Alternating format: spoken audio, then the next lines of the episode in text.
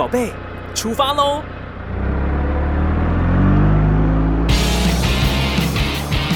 亲子加油站，帮您加满教养正能量。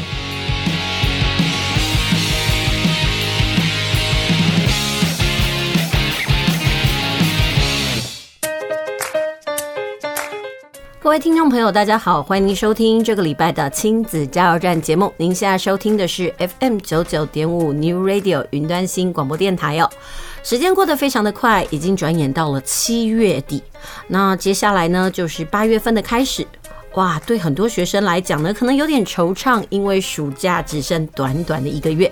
呃，很多学生都想说，哎呀，怎么办？我可能还没有玩到，因为之前疫情的关系嘛。但是我相信呢，现在在台湾很多风景区呢，已经开始慢慢的有很多的人潮。有人说这垦丁大街啦，或者是台东的热气球哦，都有很多人。那不知道听众朋友，你规划了什么样的旅行呢？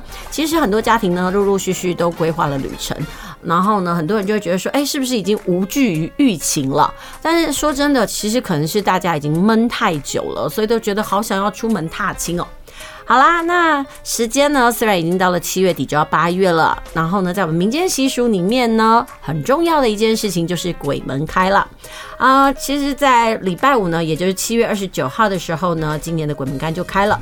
那以往的传统习俗啊，我们对于七月总是有很多的禁忌，比如说什么不能玩水啦，然后晚上不要走夜路啦，不要乱拍照这些东西。不过我相信啊，那只是一些民间的习俗哦。嗯，我们只要呢舒心啦，那我觉得不管是什么样子的日子哦，都没有关系。好，那我相信到了七月份的时候呢，尤其是普渡的时候嘛，很多人呢就开始想说，哎，我要开始怎么样拜拜？那我觉得通常呢，一直到呃中原普渡的时候才会到的高峰期。那有一些大楼啊，可能就是在。那六月底的时候呢，呃，或者是这段时间呢，就开始问住户说有没有普渡啊，要不要摆香啊，或者是呃要不要准备贡品？我觉得这些都是一种仪式。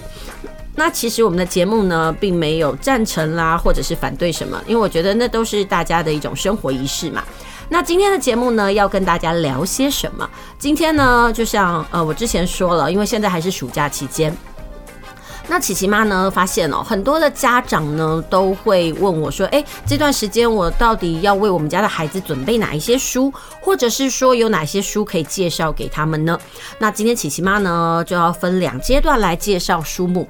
呃，我第一阶段呢，想要跟各位家长聊聊一本书，叫做《晨读十分钟》。我个人觉得这本书很棒。棒的原因在哪里呢？其实它可以指导家长我怎么样来协助孩子来阅读，还有我怎么营造家庭的阅读气氛。我觉得它算是一本工具书，当然它不只是限于家长哦，它更多的篇幅跟策略呢是用在呃班级经营上面。但是因为我们的节目呢是属于这种亲子性质的，所以呢我我可能等一下会帮大家导读这本书，然后告诉大家，哎。嗯，在我们的家庭里面呢，我们可以怎么样来培养孩子的阅读习惯、阅读喜好，还有我怎么样去营造一个藏书丰富的家庭？那除了这个给大人的书籍以外呢，嗯，因为暑假期间嘛，总是希望孩子能够多读一些书。但是小孩要读什么呢？呃，今天呢，我想要介绍一本就是听亲子天下的书籍，它比较适合大概在中低年级的孩子来阅读。但是如果你孩子平常不太爱阅读的话，我觉得呃三四年级到五年级的孩子也还蛮适合读这一本书的。这本书叫做《字的传奇》系列哦，呃，它是亲子天下所出的。那到底这本书它的魔幻在哪里呢？还有适合孩子读的部分又是什么呢？那等一下在节目当中呢，我都会为大家介绍。不过在正式开始我们的节目之前呢，我们先休息一下，我们先听首歌，轻松一下，缓和一下气氛。等一下再开始进行到我们的节目吧。大家来读册，囡仔要学习，爸母嘛爱做回来。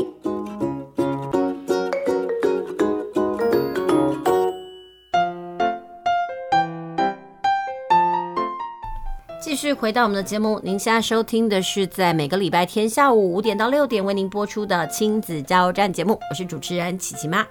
呃，这个单元呢，我们要进行的是大家来读册。那今天要介绍的书呢，呃，第一部分呢，我们要介绍是适合家长来阅读的书。呃，其实到了漫长的这个假期的时候呢，很多的家长就会很忧心，忧心什么呢？很害怕孩子哦，在家里无所事事，然后学习能力会滑坡。因为毕竟每天在学校之前呢，没有放假的时候，每天在学校，呃，有的作业，有的进度，然后孩子呢，每天都有学习新知，所以很多家长就很安心。但是啊，到了假期的时候呢，其实家长有时候看起来看小孩觉得很厌烦。厌烦的原因哦，不是因为他们什么调皮捣蛋，而是他觉得说啊，天哪，小孩好像无所事事哦，好像什么事情都没有，然后每天就耍废啦，然后打电动呢，然后叫他做什么事也不愿意。我相信一定有这一派的家长，当然也有一派的家长觉得小孩平常太累了，趁着这个假期呢，就让他快乐放松的玩哦。其实不管怎么样，都是每一个家庭的教育哲学啦。那我们今天要介绍的这本书呢，是由这个亲子天下呢所出版的。呃，它其实是放在学习与教育类，但是这本书呢，我觉得非常适合呃让家长来阅读哦。那他试读的这个家长呢，大概是你们家有幼儿啦，或者是国中小的家庭都很适合。但是我其实最建议的哦，其实是你们家呢有国小生的孩子。怎么说？其实要培养孩子的阅读能力呢，呃，有一个很重要的分界，就是哦、小学中年级。呃，在阅读理念里面就说到了，小学三四年级呢，是孩子学习如何阅读。以及用阅读的策略呢来学习的一个关键期，意思就是说，可能小一到小三这段时间，孩子要学习 how to read，就是怎么样来学习，怎么样来阅读，哦，应该是怎么样来阅读才对。那等到了四年级之后，孩子已经有阅读的策略跟技巧了，他就要开始独立来阅读，自行透过阅读来吸收知识。很多孩子都会有个迷思哦，会觉得说，哎，我要学习东西，一定得在课堂上，我听老师说。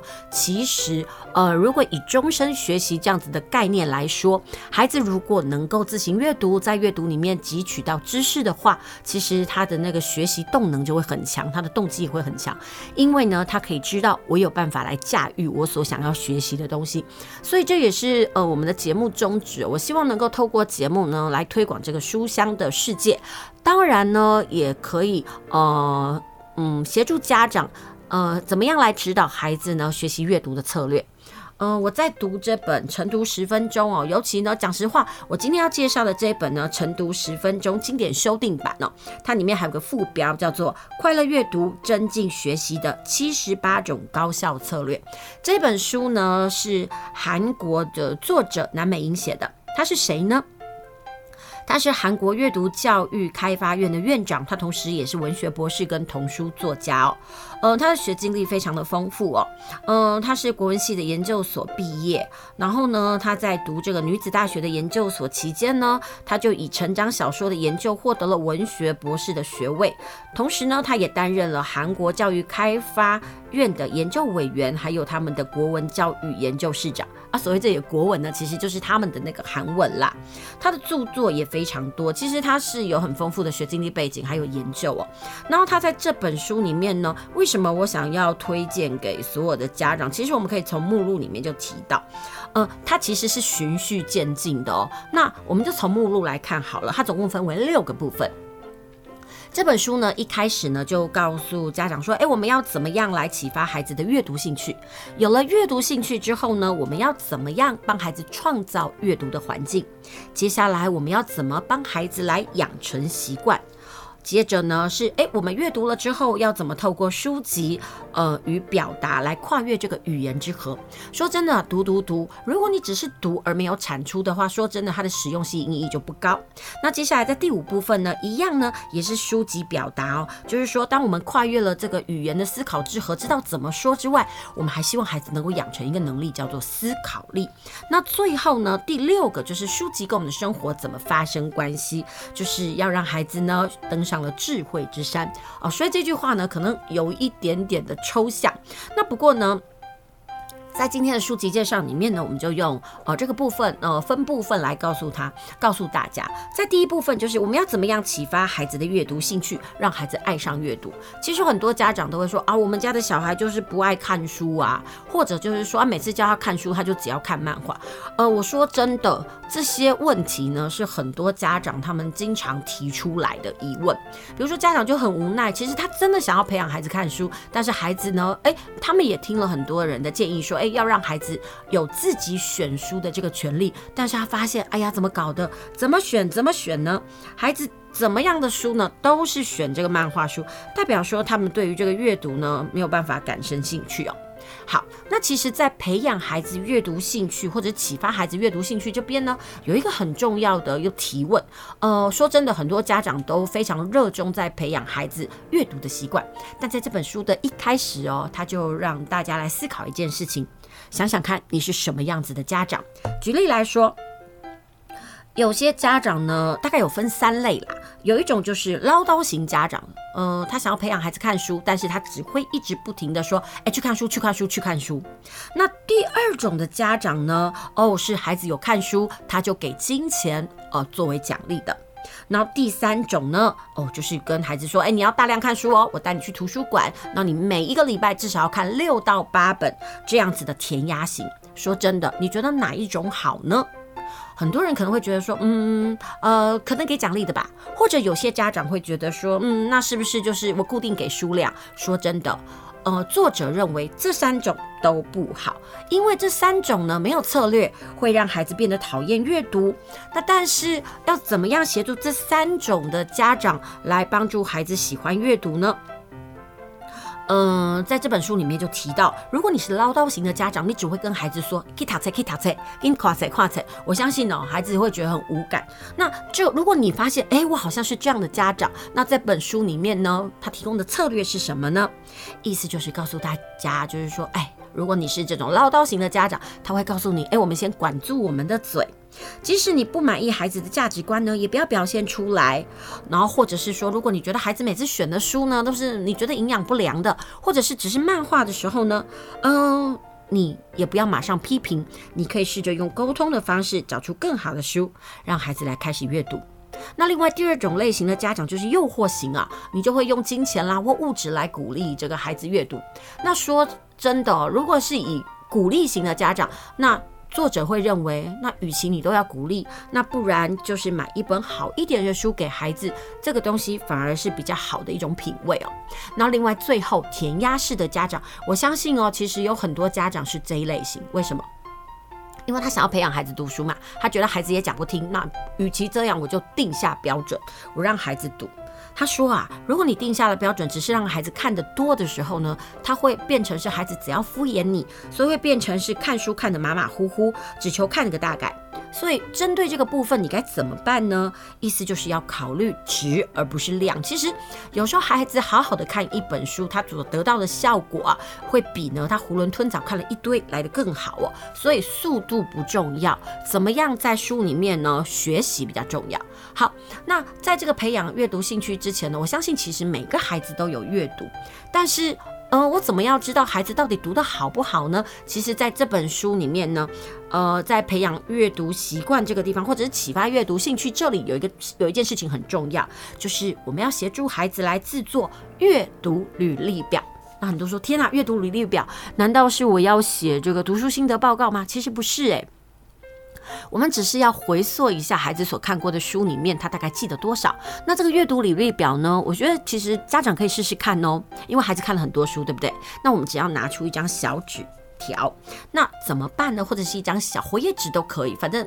呃，你怎么样方便怎么都可以。那我们可能就请孩子啊，把目前为止读过的书籍名称都写在纸上。好，这个东西总简单了吧？你看过了什么书，你就写下来。我相信很多孩子可能会写什么神奇柑仔店啦、屁屁超人呐、屁屁侦探啦，哦，这些东西呀、好，OK，那你不管，你就让孩子每个都写，或者是什么佐罗力这些，他们都写下来没有关系。好啦，那把书写完了，可能洋洋洒洒写很多，孩子自己觉得很满意，家长也觉得说，哎，好像我的孩子看了这么多，对不对？好，接下来第二件事情是什么呢？就是啊，请孩子在这个书的旁边写主角的名字哦。诶，这个部分我相信很多孩子也不困难。举例来说，如果说他写这个屁屁侦探，那主角就是屁屁侦探啦。那如果那孩子写了这个白雪公主，那很简单，这故事的主角就是白雪公主嘛，这些都不难。好了，第三关就比较难喽。第三关是什么呢？就是请孩子啊，在主角的旁边用一句话来归纳书中的主要内容。记住，不是一篇哦，是一句话。那这个时候怎么完成呢？当然不是用在必要的时间啦，他是希望孩子呢，在自己的空闲时间内完成。还有一件事情很重要，就是孩子写的时候呢。旁人绝对不可以在旁边发表意见或看法，因为啊，如果我们引导之后呢，孩子是不是就有答案？那你告诉我，引导的答案是孩子的产出吗？还是他旁边大人的意见呢？所以记得哦，这件事情还在做这个学习履历表、阅读履历表的时候呢，旁人不可以发声，呃，不可以出任何的意见。好啦，那从这个部分呢，家长可以发现什么事情？第一个，我们可以数一数，哎，孩子总共写下的书有几本？因为他写下的书，代表是他脑子里有记忆的。哇，那我们这时候就要想到一件事哦，如果他之前读过，但是根本写不出名字，那就表示啊，他当初看得非常的粗略，或者是内容没有到脑脑子里面哦。意思就是他们当时啊，只是用眼看而没有用心读。这是啊，我们只在意这个阅读数量时候，却没有关注这个质量时发生的事情。那。我们也可以透过孩子制作的阅读履历表，知道什么事情呢？我们就可以知道，诶，这个孩子有没有阅读偏食？他是看这个故事型的比较多，历史的多，还是世界名著多，还是科幻型多呢？这个东西呢，往往呢也可以看出孩子他们在阅读的品味跟价值观。然后第三个，我们说在写阅读履历表的时候，是不是一定要做到一件事情，就是要写出书名，还有主角，还有一句话。如果孩子写得出书名还有主角姓名，那个比例是一比一比一的话，说明哦，这个孩子真的是用心阅读哦。如果这个比例是三比二的话，三比二比一的话，那就说明这个孩子看书太粗略了，他大概只知道名字，然后呢，呃，作者呃里面的主角大概忘光了，更不要说怎么样用一句话来涵盖呃这个故事了。所以呢，这样长时间下去，对这个孩子的伤害性是什么呢？因为他可能会发生一个现象，就是他的课本跟试卷他都不会认真看，这个很容易就发生学习障碍哦。所以呢，这是在第一个章节里面呢，呃，告诉家长的。还有呢，这里面其实还有告诉家长说，诶，要怎么样，呃，来确立我们帮孩子选的书是好的呢？不过说真的，它每一个章节，它总有七十八个策略。那在这个启发阅读兴趣里面呢，我特别拉出来讲的就是要告诉你，呃，我们要怎么样协助孩子做这个阅读履历表。那其实他在这六个章节里面都很特别，他都有一个自我检核的小检测。嗯、因为他说啊，如果我们要启发孩子的阅读兴趣，谁很重要呢？其实不是爸爸妈妈耶，而是他们所处的家庭环境。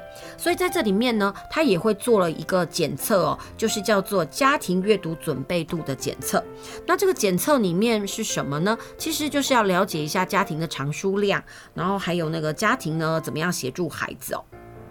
好，那说真的，到底有没有要规划这个家庭图书馆？说真的，说现在的书没有很便宜哦，但是它有一个指标，呃，让家长呢去评估一下你们家到底是这个呃书籍的富翁还是书籍的贫困者。这个东西的标准是什么？我们以孩子的年龄来做区分。呃，如果你们家的孩子，我举个例子来讲，如果你们家的孩子十岁的话，你们家的藏书量是孩子年龄的十倍，那你们家有一百本书，哎，你就算是富翁阶级喽。那什么东西叫做家庭的家庭书籍的贫困区呢？意思就是说，如果你家的孩子是十岁，但是你们家的藏书量只有他年龄的三成，也就是呃不是三成啦，年龄的呃。三倍，也就是说只有三十本书的话，那其实就代表说孩子的阅读量是堪虑的。好，这个这东西呢，其实也可以提供给家长做一个检测。但很多家长都会说啊，可是我觉得买书很贵啊，我们可以去图书馆。那这个部分呢，其实就可以看一看说，哎，你们在做孩子的阅读领域的状况是什么？好，那呃，其实你也可以让那个孩子跟家长一起来讨论一下，或者家长呢有意思的了解一下，说，哎，家庭的阅读准备度如何？它其实每一个测验都有十个题目。比如说，我们要了解一下孩子看过的书有没有很多啊，还有父母有没有以身作则，每天读一次书，还有再问一下，就是到底是爸爸陪小孩看书，还是妈妈陪小孩看书？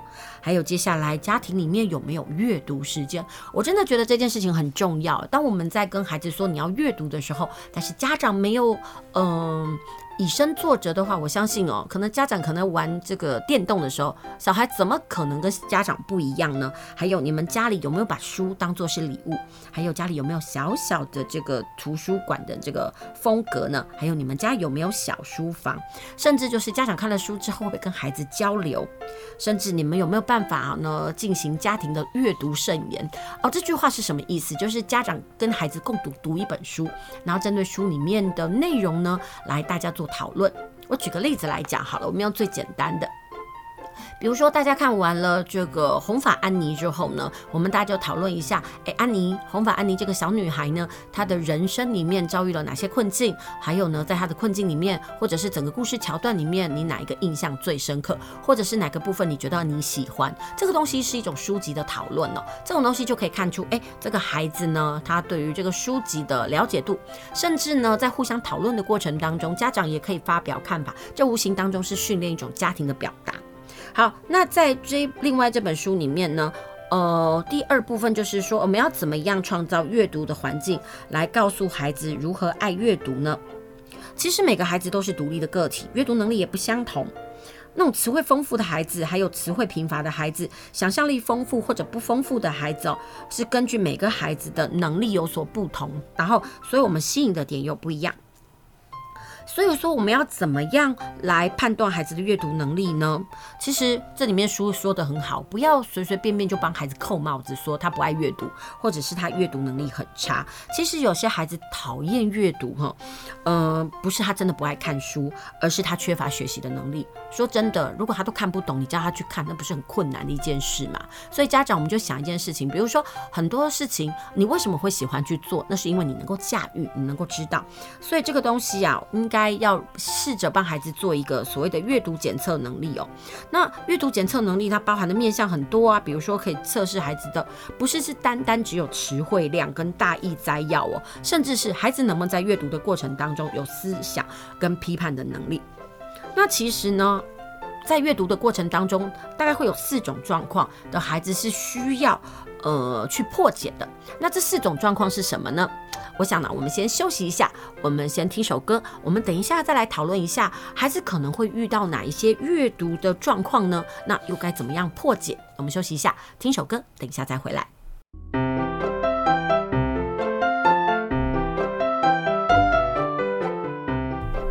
回到我们的节目哦，今天的大家来读册时间呢，我们要介绍的这本书是亲子天下所出版的《晨读十分钟，快乐阅读，增进学习的七十八种高效策略》。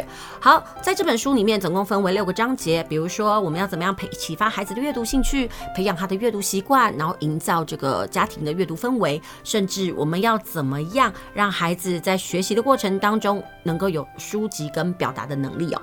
好，那我们在上一段阶段的节目里面提到，就是说，当我们在呃，培养孩子阅读的过程当中呢，其实我们要知道孩子有没有阅读上的盲点。那在这本书里面，他就提到四种状况，呃，比如说孩子在阅读的过程当中，如果他是精神不能集中型，那这的状况是什么呢？比如说，可能孩子就会抓不到重点，长时间学习也没有办法提到提高这个功效。我觉得抓不到重点是现在很多孩子在学习上发生障碍最重要的问题。那关于这部分该怎么解呢？其实。其实就是要让孩子试着沉浸到他所喜欢的游戏和书中，这个东西培养的是专注力。那接下来有的孩子呢，在阅读的过程当中，他词汇量不足，所以他会一直不停地问：哎，这个字是什么意思？这个词是什么意思？比如说，有的孩子就会问，比如说小二生小三的孩子，有些孩子会问：呃，请问一下，什么叫做恋人？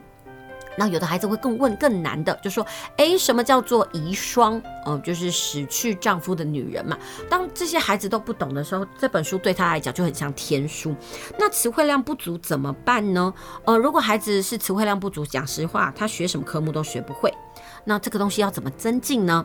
这个方法就是要让孩子先读一些简单有趣短篇的书，透过短篇的书籍呢，培养他们的识字跟词汇能力。好，那第三种能力叫做推理能力不足型，就是这个孩子呢，他在学习上非常的被动，就是你教了一点点，他学一点点，他没有主动。那关于这种呃推理能力不足型的孩子，我该怎么办？就是呢，我们可以试着找一些可以刺激推理能力的书，帮助孩子建立关联性的思考能力。有的孩子真的会举一反三哦，你跟他讲 A，他会联想到 B 呀、啊、或 C。那有的孩子，你跟他讲到这个，他就停住了，他不会再多元思考下去，他甚至不会举一反三。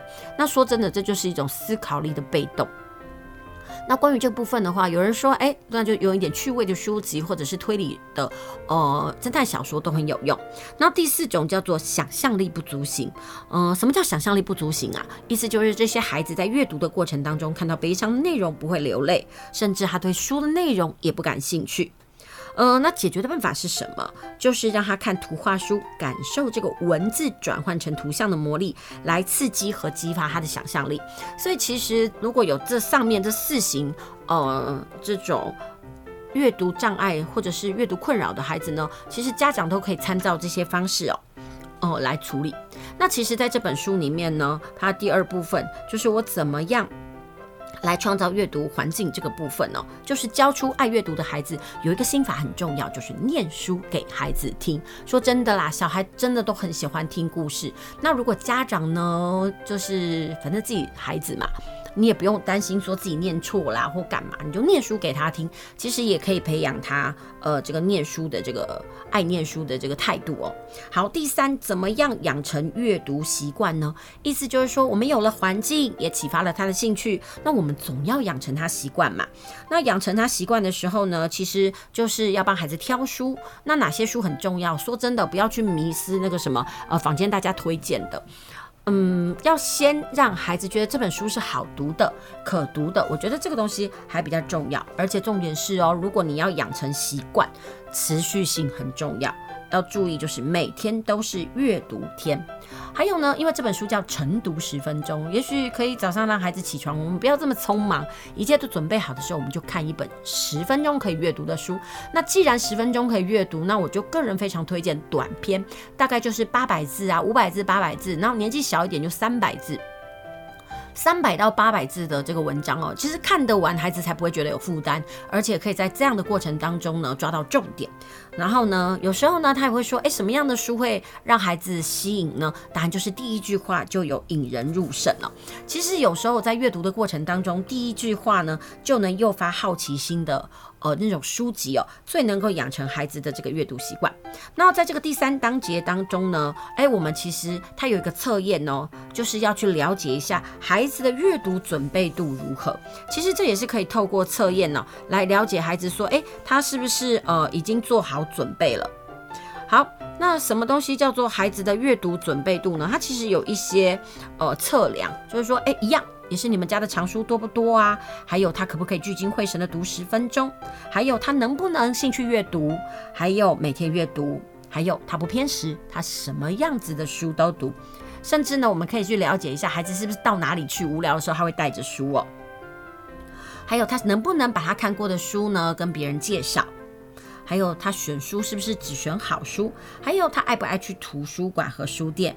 还有我们要试试看哦。孩子有没有可以跟他一样爱阅读的同才哦？好，这个东西呢都是呃这个关键点哦。那另外呢，呃，在这一套书里面呢。呃，我今天介绍这一本《晨读十分钟》里面还有第四单元跟第五单元呢、第四单元呢，其实就是跟第五单元都是书籍与表达。那其实，在第四单元里面有一个很重要的一个检测，也是家长非常关心。为什么呢？我说真的，因为一零八课纲非常强调阅读，所以很多家长呢，对于孩子的阅读程度呢，他们其实非常的挂怀。他好想知道我孩子看了这么多的书，但是他的阅读程度如何和呢？好，那有哪些问题可以？来测试孩子的阅读程度，其实一样是十个。第一个就是孩子在阅读的时候有没有面带笑容？诶，家长你思考一下哦。我们这个大家一起来做个测验好了。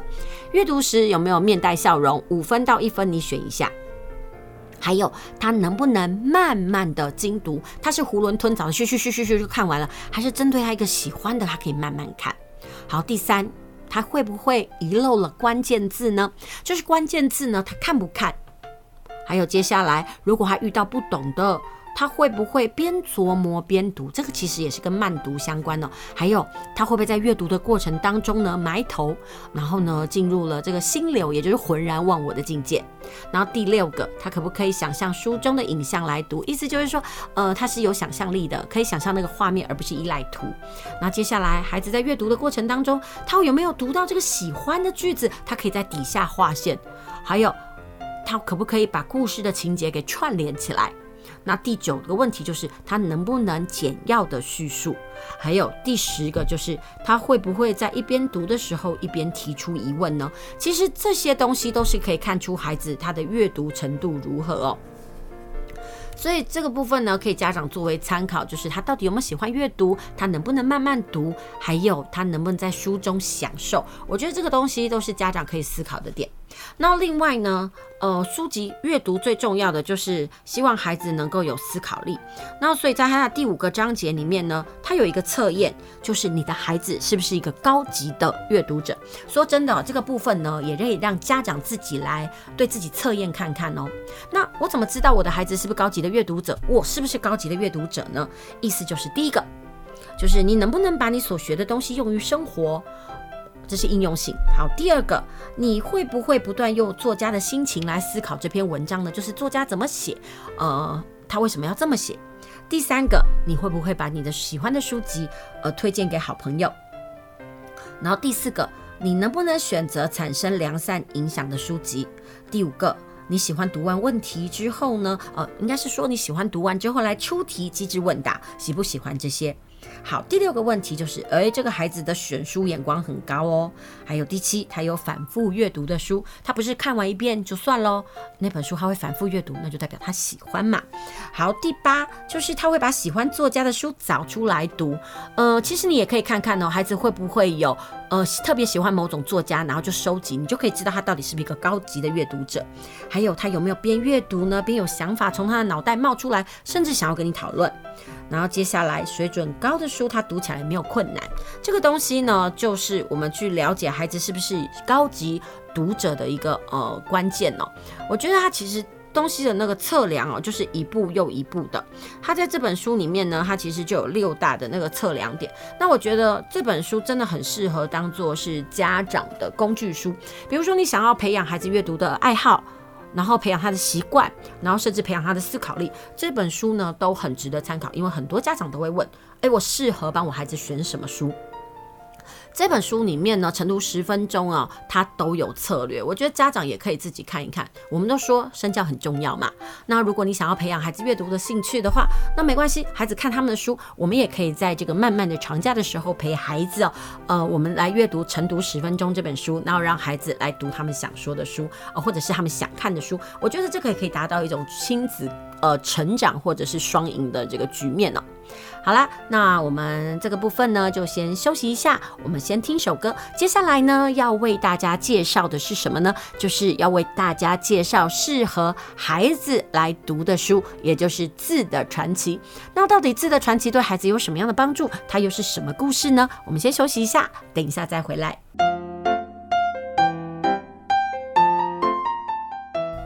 继续回到我们的节目，您现在收听的是 FM 九九点五 New Radio 云端新广播电台，在每个礼拜天下午五点到六点为您呃播出的亲子加油站节目。我是主持人琪琪妈。这个阶段呢，我们要介绍书。那接下来要介绍的书呢，我会请琪琪跟我一起搭档来介绍哦。那我们接下来要介绍的这本书呢，是由亲子天下所出版的《字的传奇》系列。这套书呢，总共有三本。那我们今天呢，就请到琪琪告诉大家，在暑假阶段呢，他看了这三本，然后这三本他分别在讲什么故事。琪琪跟听众朋友问声好吧。听众朋友，大家好，我是琪琪。哎，那琪琪告诉我啊，就是在这个暑假期间呢，你看了这个《字的传奇》这三本嘛？这三本分别是《寻智妖捉妖去》《火神的晋级》还有《抢救仓杰爷爷》。这三本里面你都看了，那你可以告诉大家，这本这套书看起来如何呢？我最喜欢的是第二套《火神的晋级》啊？为什么？因为就是水神他就不喜欢火神，为什么？因为火神受那个民众都喜欢，嗯、但是水神却被大家都厌恶，哦、他就非常的讨厌他。哈哈，听众听众朋友们，你们猜一个字，哦、形容水神的一个字，啊，不就是水吗？不是，是他这个表现哦，像什么？哦，一个字哦，嗯，那恨哦，不是，那不然是什么？是嫉妒的嫉。哦，所以你就可以知道，在水神的身上有个嫉妒的嫉，是不是？对，那就代表说他好嫉妒谁呀？